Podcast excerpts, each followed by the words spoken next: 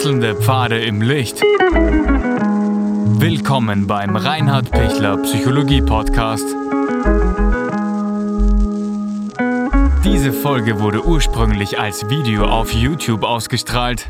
Herzlich willkommen bei meinem YouTube-Kanal. Mein Name ist Dr. Reinhard Pichler. freue mich, dass Sie dabei sind.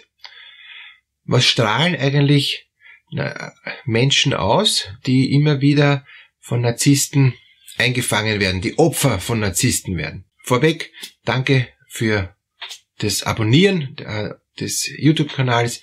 Danke für Ihr wertvolles Feedback, auch wenn es ein kritisches Feedback ist. Es hilft mir immer sehr weiter, auch, auch wahrzunehmen, ähm, wie sehen Sie die Dinge. Ähm, danke auch für all die Fragen, danke auch für all die Anfragen, für äh, Themen. Auch dieses Video entstand eben durch eine ganz konkrete Anfrage von ähm, jemand von, von Ihnen, äh, der wissen will, wie ist es für die Opfer? Ähm, warum, warum wäre ich Opfer von Narzissten? Warum renne ich immer wieder ähm, in die falsche Richtung? Und tatsächlich ist es so. Ähm, es gibt Menschen, die machen einmal einen Fehler und nachher lernen sie von dem Fehler und machen das nie wieder. Und dann gibt es Menschen, die machen immer, immer wieder den gleichen Fehler. Und, und die Menschen kommen dann auch in, ins Coaching und, und in, in, in Psychotherapie und, und in Beratung und ähm, fragen sich, warum immer wieder dieselbe Fehler? Wieso erwische ich immer dieselben ähm, Typen? Warum, warum gibt's, äh, gibt's auf der Welt für mich nur narzisstische Männer? Hat mich eine, eine Frau mal vor kurzem gefragt, wieso erwische ich Kerzengrad immer die narzisstischen Männer? Das kann doch nicht sein. So viele Narzissten gibt's gar nicht auf der Welt, wie ich erwische. Und und tatsächlich ist es so, sie hat ein bestimmtes Schema in, in, in sich abgespeichert von, von Mann, jetzt in dem Fall, ähm, dass sie sich nur in den Mann verlieben mag, oder mag er, ich würde nicht sagen kann, sondern mag, ähm, der so narzisstisch agiert, ähm, wie ihr Vater, und, und das hat sie so tief abgespeichert, jemand anderen mag sie gar nicht ähm, so wertschätzen, zu jemand anderen mag sie gar nicht aufschauen, bei jemand anderen mag sie gar nicht äh, sich verlieben. Sie können sich vielleicht verlieben, aber sie tut's nicht, weil, weil das für sie so vertraut ist und das für sie so anziehend ist. Und dieses Anziehende heißt, ähm, ich möchte ähm, eigentlich einen starken Mann, der mir ziemlich klar sagt, worum es geht, und wo ich eigentlich wenig denken muss, wo ich wenig ähm, äh, auch, auch mitentscheiden muss, wo ich, wenn ich alles das tue, was der sagt, ich auf Händen getragen wäre. Weil wenn der Narzisst narzisstisch angefüttert wird und wenn der Narzisst ähm, genau das kriegt, was er will, ist es ja ein, ein, ein, äh, einer, der viel geben kann. Der, der trägt dann die Frau auf den Händen. Ähm, der, ähm, der ist begeistert, wenn er, wenn er der King ist, ja, und, und, und jemand hat, der sich ihm unterwirft und, und jemand hat, der ihm serviciert und alles gibt, dann hat er das Gefühl, ich bin super und, und meine Frau ist auch super, weil die macht alles, was ich brauche. Und wehe, wehe, wehe, es gibt dann einmal irgendwann etwas, wo die Frau auch was Eigenes braucht oder wo die Frau dann einen Hauch von Kritik an, an diesem King ähm, dann macht. Na, dann ist er auf einmal aus. Dann sagt er, hallo, so habe ich dich nicht, nicht kennengelernt, so mag ich dich nicht und so würde ich dich auch nicht heiraten und, und so lasse ich mich gleich wieder scheiden, weil das geht überhaupt nicht, dass du jetzt auf einmal äh, anders bist, als was ich will.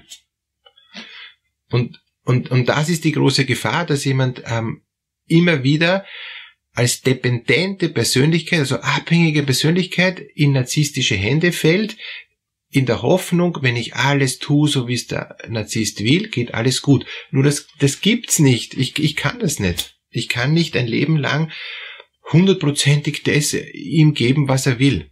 Das wäre eine brutale Sklaverei und gibt es vielleicht in manchen Beziehungen, aber ich bin auf Dauer überhaupt nicht glücklich, weil ich, ich, ich lebe nur für, für den anderen. Ich bin nur total konzentriert, dass der andere äh, ähm, seines kriegt und seines hat und, und das wird immer krankhafter, weil dann äh, muss das Bier ähm, so und so eingekühlt sein und es muss rechts vom Glas stehen. Also es wird dann immer zwanghafter und, und es muss genau um Punkt 12 Uhr das Essen mit der richtigen Temperatur am Tisch stehen und es darf immer nur, also es wird verrückt.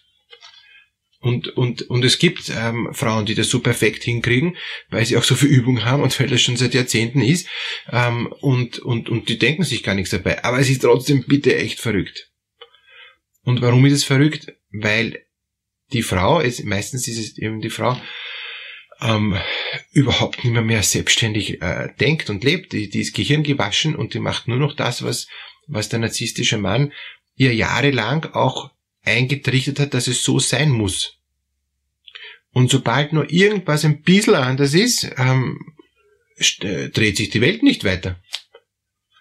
Und, und, und dann muss man sich fragen, äh, wieso dreht sich die Welt nicht weiter? Gibt es nicht ein bisschen größere Probleme, als wie ob das Bier rechts oder links steht? Also äh, ich sage jetzt ein bisschen auch Klischees, ja, aber, aber leider sind diese Klischees dann recht oft Realität. Also, ich komme raus aus diesem Opferdasein, wenn ich einmal wahrnehme, dass das, was mich zwar lange Zeit sicher gemacht hat, nämlich dass es einen Mann gibt, der mir ganz klar sagt, was er will und was er braucht und mich dafür liebt, wenn ich merke, wow, es gibt noch eine andere Ebene, es gibt noch mehr, dass ich nämlich auch eigenständig entscheiden darf und trotzdem geliebt werden könnte, wäre auch eine Möglichkeit. Ist aber oft äh, bei narzisstischen, dependenten Beziehungen unmöglich. Da, da gibt's keine Eigenständigkeit von mir. Unmöglich. Also als Frau jetzt. Ich habe zu funktionieren, auch wenn ich krank bin. Der, der Mann brüllt mich an, wenn ich, wenn ich Fieber habe und im Bett lieg, warum es kein Essen gibt. Und dann stehe ich als Frau mit Fieber auf und koche dem was, ja, damit der ähm, auch, auch alles hat, so wie immer. Also ich bin, ich muss auch, wenn ich nicht funktioniere, funktionieren. Wenn ich Kreuzweh habe, egal. Also Krankheiten machen den Narzissten panisch, weil er nicht serviciert wird. Und jetzt eben die Frage, warum komme ich immer wieder zu Narzissten? Weil irgendwann äh, pack ich es vielleicht nicht mehr, also gerade auch jetzt jüngere ähm, Menschen, die, die sagen dann mal Schluss aus, das ist mir viel zu eng, ich, ich, ich gehe von dem Partner und hole mir den nächsten, der wieder genauso ist, mit ein bisschen anderen Nuancen, mit ein bisschen anderen Eigenschaften. Also der, der einzige Unterschied ist, ähm, von, vom, vom Muster her gleich, aber von den, von den Vorlieben ein bisschen anders. Also ich habe die Abwechslung, wenn ich einen neuen narzisstischen Partner habe, dass er das Bier nicht rechts haben will, sondern dass er stattdessen Wein trinkt. Also jetzt bisschen übertrieben formuliert. Ähm, aber, aber im Endeffekt, vom Muster her ist es gleich. Und daher ist es super wichtig, auszusteigen aus den Mustern. Und da muss ich selber mal eine Therapie am besten machen, wo ich rauskomme aus meinem dependenten Beziehungsverhalten. Ich bin immer dann Opfer, wenn ich immer Dinge schluck, weil ich mir denke, wenn ich sie schluck, wird's gut, weil der andere mich dafür liebt. Und das funktioniert nicht. Ich wäre nicht dafür geliebt, dass ich dependent bin. Also schon, aber das ist ja keine Lösung. Ich wäre immer mehr eingeführt, ich komme immer mehr ins Gefängnis. Das, das, das ist nicht machbar.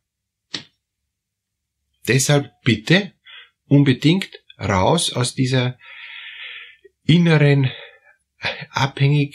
Abhängigkeitsdenke, dass ich nur, wenn ich alles tue, was die anderen wollen, immer Ja sag, immer freundlich bin, immer den anderen serviciere, dass ich dann auch geliebt werde. Das stimmt ja zu einem gewissen Grad, aber wie hoch ist der Preis? Ich bin selber gar nicht ich. Und wenn ich dann mal draufkomme, dass ich selber gar nicht ich bin und eigentlich jetzt dann ich werden möchte, puh, dann habe ich viel zu tun. Dann habe ich echt viel zu tun, da jetzt dann mal, mal rauszukommen aus, aus, aus dieser Denke. Und ich komme immer mit zwei Sachen raus. Das erste ist, dass ich sage, was möchte ich eigentlich, ja, jenseits von dem, was ich jetzt bisher gemacht habe, weil bisher mochte ich nichts, bisher war ich abhängig, bisher mochte ich nur das, was der andere macht. Also was will ich überhaupt? Und das zweite ist, traue ich mich, das, was ich eigentlich will, auch umzusetzen. Da brauche ich vielleicht Unterstützung, da brauche ich einen Mut. Aber, aber das ist der Weg raus aus der abhängigen Persönlichkeit.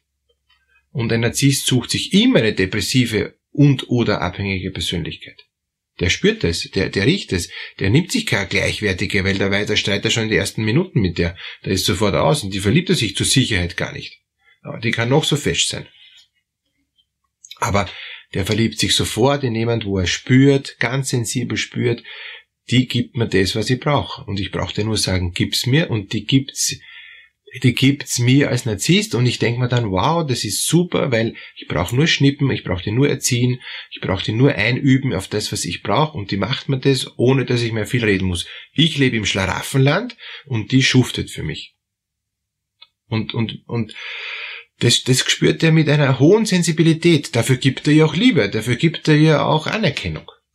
Und, und die dependente, eher depressiv strukturierte Frau hat dann das Gefühl, es tut gut, wenn ich eben endlich jemanden habe, den ich glücklich machen kann. Jo, aber zu welchem Preis? Deshalb bitte, bitte ähm, lassen Sie sich nicht weiter abhängig machen. Schauen Sie, dass Sie rauskommen aus der Abhängigkeit, weil sonst bleiben Sie immer das Opfer. Und am Schluss sind Sie immer verletzt, tief verletzt, weil Sie merken, der hat mich nie gesehen, der hat immer nur seine, seine Bedürfnisse an mir befriedigt. Und ich habe halt immer Ja gesagt. Und das Nein sagen lernen, ja, das ist deshalb schwer, weil ich dann nicht mehr geliebt bin. Aber wenn Sie einen nicht narzisstischen Partner finden, der liebt Sie auch, wenn Sie Nein sagen. Der liebt Sie um Ihrer selbst willen und nicht, wenn Sie perfekt servicieren und perfekt funktionieren. Also, alles Gute beim Rauskommen aus dieser Dynamik, auch wenn es einen Prozess braucht, auch wenn es wahrscheinlich therapeutische Begleitung braucht, aber es gibt gute Möglichkeiten, da rauszukommen. Alles Gute dafür.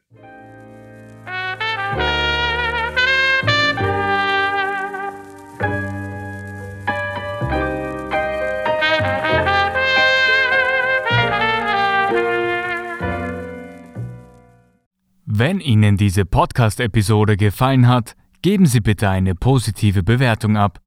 Wenn Sie Fragen oder Anmerkungen haben, können Sie Herrn Dr. Pichler unter seinem Blog reinhardpichler.at kontaktieren.